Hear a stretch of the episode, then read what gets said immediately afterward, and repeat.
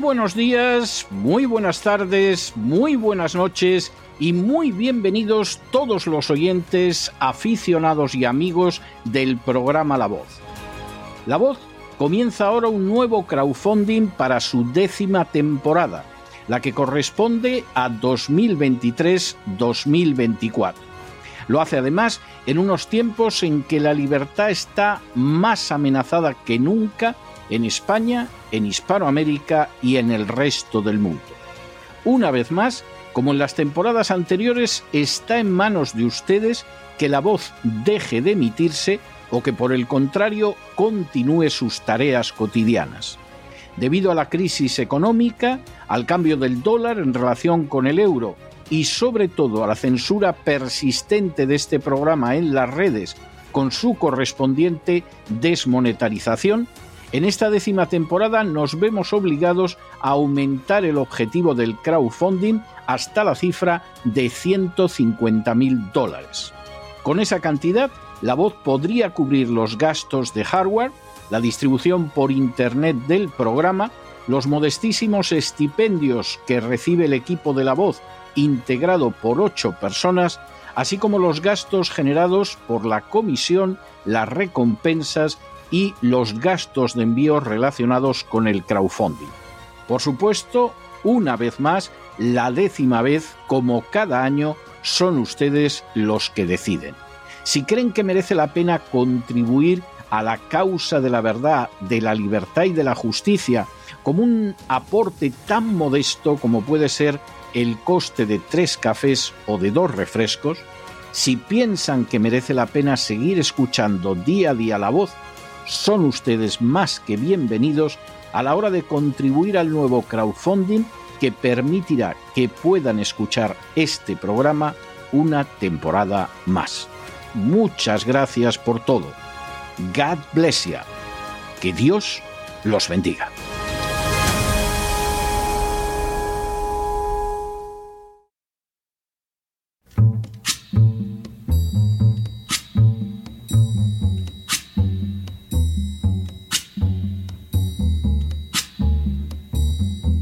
Voz con César Vidal, desde el exilio.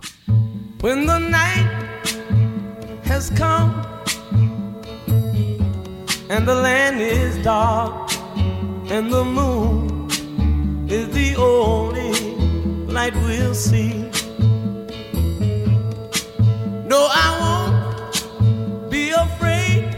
Oh, I won't be afraid just as long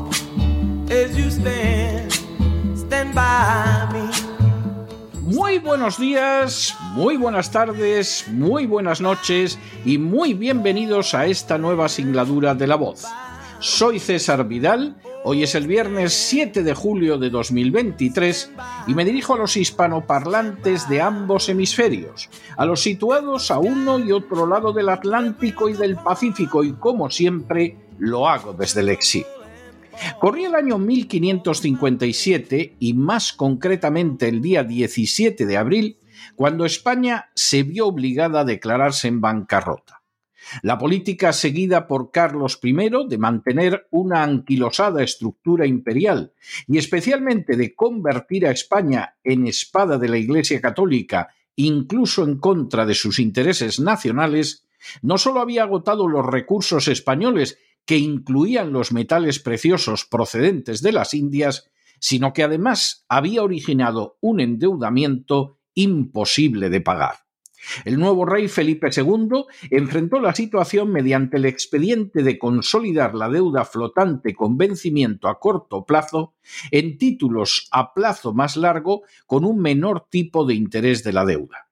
Sin embargo, Felipe II no solo no redujo el gasto y llevó a cabo una política que se ocupara principalmente de beneficiar a España, sino que por el contrario demostró ser un fanático católico todavía mayor de lo que había sido su padre. Mientras en España se arrojaba a los denominados herejes a la hoguera y en determinadas zonas del imperio se sumaban las rebeliones contra un poder religioso despótico, en 1576 España volvió a entrar en bancarrota y en esta ocasión arrastró a la ciudad de Amberes y a la banca de los Figo. Tampoco esta vez Felipe II aprendió la lección y el 29 de noviembre de 1596, una vez más, España se encontró en situación de bancarrota. Ni siquiera los sucesores de Felipe II extraerían las lecciones de aquellos desastres económicos.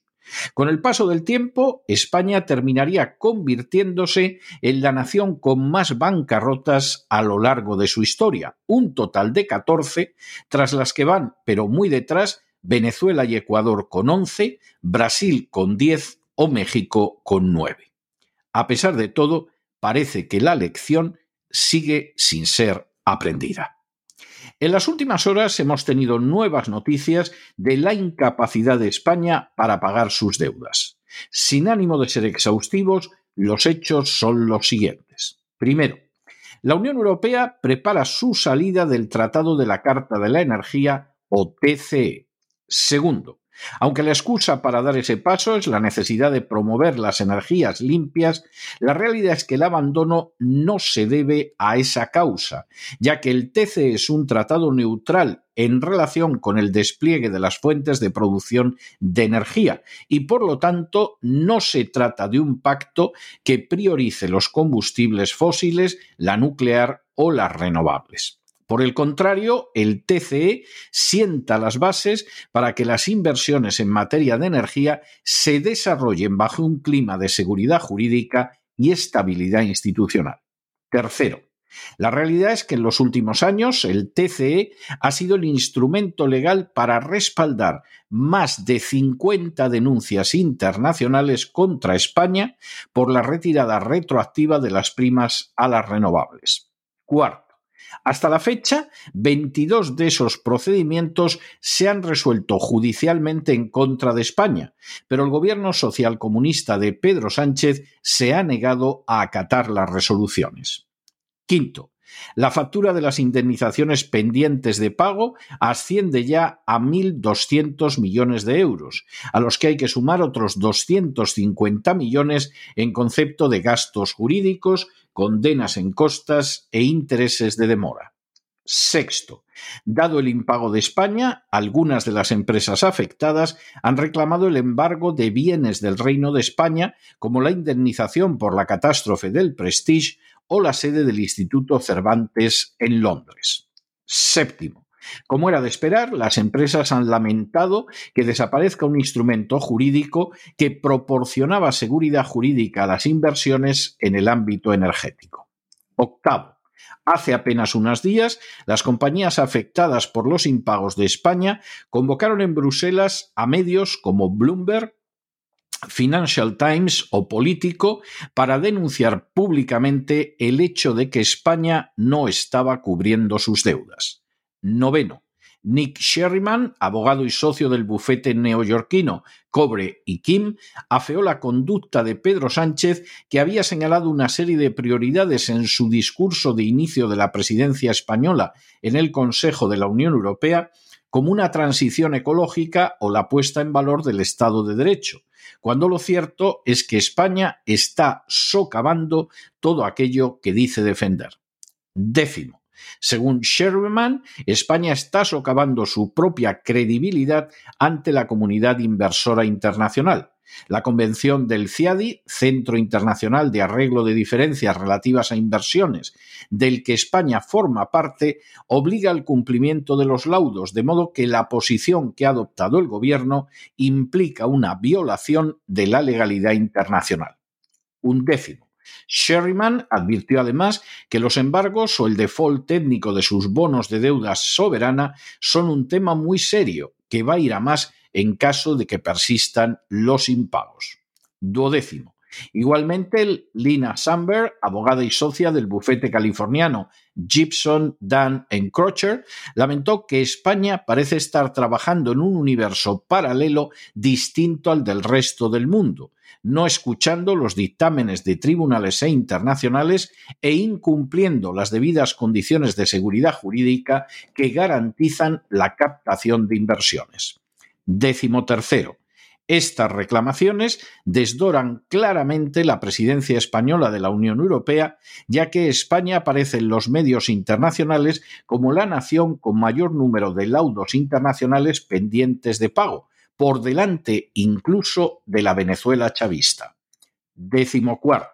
Bloomberg ha alertado del default técnico en el que puede caer España si persiste el incumplimiento del pago de sus deudas, una advertencia que ha aparecido también en medios como The Economist.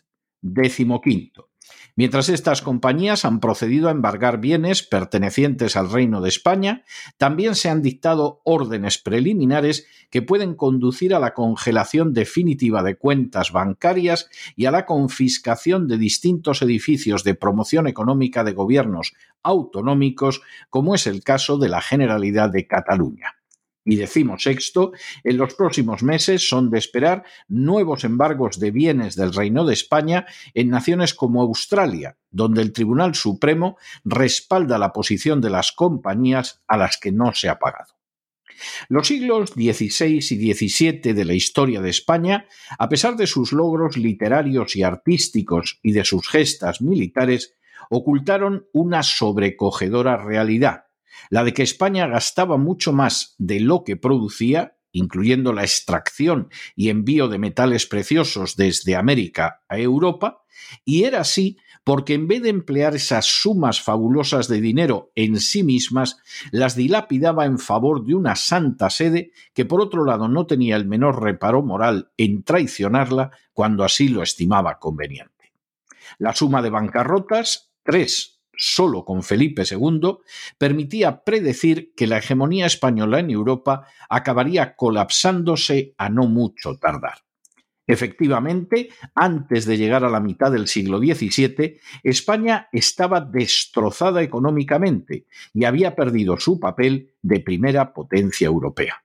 Sin embargo, tan amarga lección no fue asimilada cubriendo los desastres nacionales y sus causas, con el socorrido recurso a la denominada leyenda negra, que exime de conocer la historia patria y de guardarse de repetir terribles equivocaciones, España seguiría acumulando bancarrotas hasta convertirse en la nación que ha ido más veces a la suspensión de pagos a lo largo de su historia.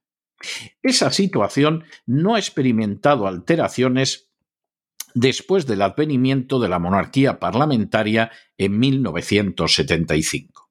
Por el contrario, el gasto público se fue disparando de manera creciente y descontrolada, una vez más no en beneficio de la nación, sino de unas castas privilegiadas a las que se han sumado en los últimos tiempos nuevas entradas como la de los lobbies feministas, homosexuales, proinmigración o calentológicos totalmente al servicio de los dogmas de la agenda globalista. Que resulte cada vez más difícil responder a las deudas no es pues extraño, sino totalmente normal en una España que parece condenada a que sus gobiernos sacrifiquen los intereses nacionales en el altar del dogma extranjero de turno, en el pasado católico y en la actualidad globalista. Y lo peor no es que España vuelva a aparecer como una nación que ya incurre de manera sistemática en impagos, sino que su destino es el de ser saqueada, como ya lo está siendo desde hace tiempo, por la agenda globalista. Y al respecto, da lo mismo que gobierne Sánchez o Feijó, de la misma manera que el gobierno de Felipe II no significó una mejora del nefasto gobierno de su padre Carlos I, sino simplemente un gravísimo empeoramiento. Pero no se dejen llevar por el desánimo o la frustración. Y es que a pesar de que los poderosos muchas veces parecen gigantes, es solo porque se les contempla de rodillas. Y ya va siendo hora de ponerse en pie. Mientras tanto, en el tiempo que han necesitado ustedes para escuchar este editorial, la deuda pública en España ha aumentado en más de 7 millones de euros. Y no hace falta que les digamos que cada vez es más difícil que se pague y que cada vez se acumulan más los impagos. Muy buenos días, muy buenas tardes, muy buenas noches. Les ha hablado César Vidal desde el exilio. Que Dios los bendiga.